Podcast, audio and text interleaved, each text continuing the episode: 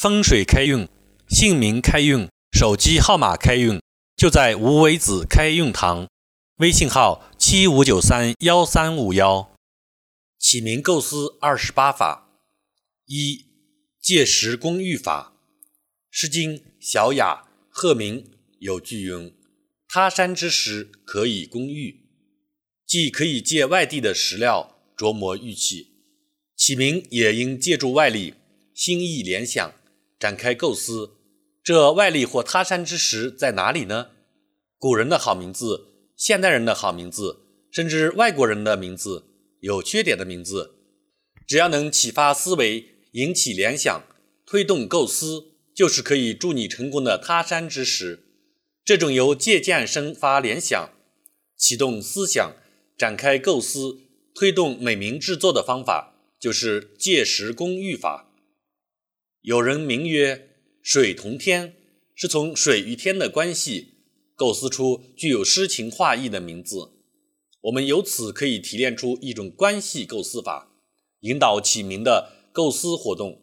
某人姓姜，姜与山关系密切，姓姜的名字就可以围绕姜与山的关系展开联想，选择恰当的词语，构筑优美的名字，如姜照山。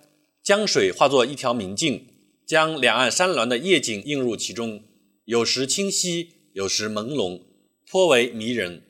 江寒山，俯视江水，水中有山，山中有景，山景如大江口中含着的一颗明珠，闪耀着逗人的光彩。江重山，江依山，江依山而奔腾，山临水而峭拔，仿佛耸入云霄的山峰。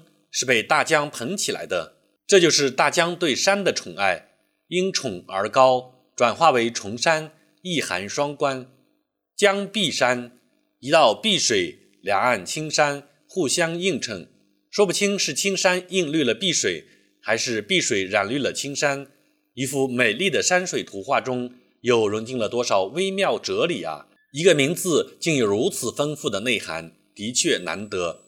有水同天。做他山之石，一气攻下了江应山、江兆山、江寒山、江重山、江碧山五块闪光的玉石，这足以说明借石攻玉法具有良好的前景。但是，切忌生硬模仿。生硬模仿不是借石攻玉，而是化石为灰。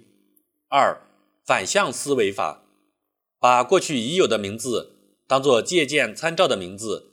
看作是正向思维的结晶，即由起点至终点。如今把思维程序倒过来，再由终点返回到起点，这种思维方法可称作反向思维法。运用反向思维法，也可以构思出独特优美的名字来。比如“水同天”的思维起点是水，终点为天；“江映山”的起点是江，终点为山。我们把二者都看作是正向思维的起点。这就需要把思维方向倒置过来，由山出发，再把思维终点落到江上，这就是反向思维。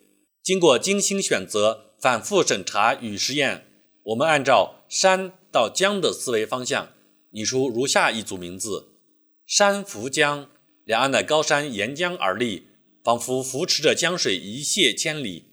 山与江共作一幅画，同唱一支歌。山凤江。威严的群山捧出一条奔腾的大江，仿佛牵出一条呼啸的蛟龙，喷涌吐雾地活跃在大地上。山遇江，山为水之源，江为水之汇，是群山汇水养育了大江。江水中流淌的正是山与江的母子之情。山作江，江河是四面群山的得意之作。江之根在山巅，江之脉连着每一块山石。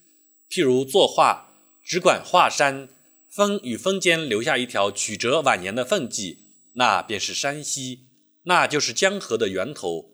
山海江，群山培育了江河，江河汇入大海，江河就成了连接山与海的纽带。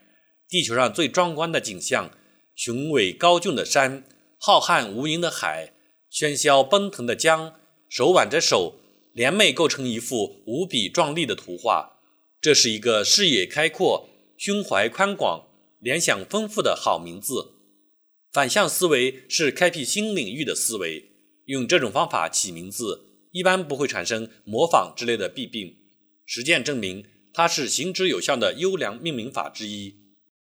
风水开运，姓名开运，手机号码开运，就在无为子开运堂。微信号：七五九三幺三五幺。